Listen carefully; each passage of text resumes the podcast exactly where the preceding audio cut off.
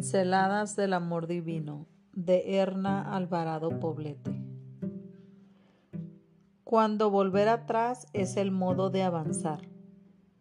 Ustedes, como hijos amados de Dios, procuren imitarlo. Traten a todos con amor de la misma manera que Cristo nos amó y se entregó por nosotros, como ofrenda y sacrificio de olor agradable a Dios. Efesios 5, 2. Cuando los hijos crecen, se van volviendo independientes y comienzan a construir su camino en la vida. Los padres miramos en retrospectiva cómo los educamos y nos damos cuenta de que muchas cosas que hicimos por ellos y con ellos no fueron las mejores. Es entonces cuando nos acude la culpa. Pensamos que no hay vuelta atrás y que los errores cometidos son irreparables. Cuando los hijos nacen, Muchos padres tenemos exceso de juventud, o sea, falta absoluta de experiencia. Generalmente los creamos usando el método que nuestros padres usaron con nosotros y si este no nos dejó buenos recuerdos, nos vamos al polo opuesto, intentando no cometer los mismos errores. Tal vez no somos totalmente conscientes de que cambian las circunstancias y de que no hay dos hijos iguales ni aún los gemelos idénticos. Ver a los hijos convertirse en adultos es como el examen final del oficio de ser padres. Nos alegramos por los aciertos y nos lamentamos por los errores.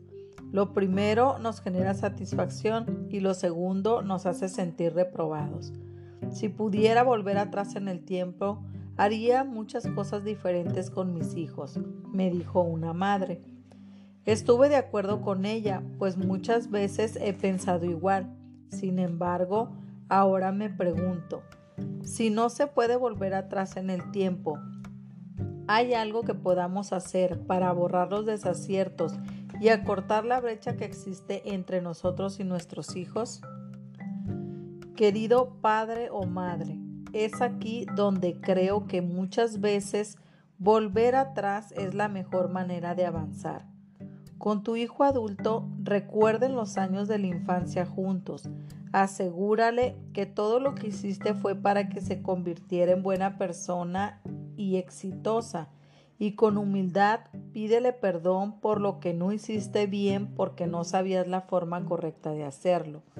Esto será un bálsamo para un corazón lastimado. Sanará las heridas emocionales y acortará la brecha que los distancia. No temas volver atrás para recordar. Callar es como contener un grito que a veces explota en enojo, rencor, resentimiento, enfermedad y separación. Pedir perdón no nos hace débiles frente a los ojos de un hijo.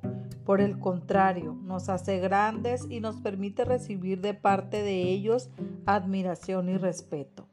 En esta tarea de reconciliación, Dios está a tu lado.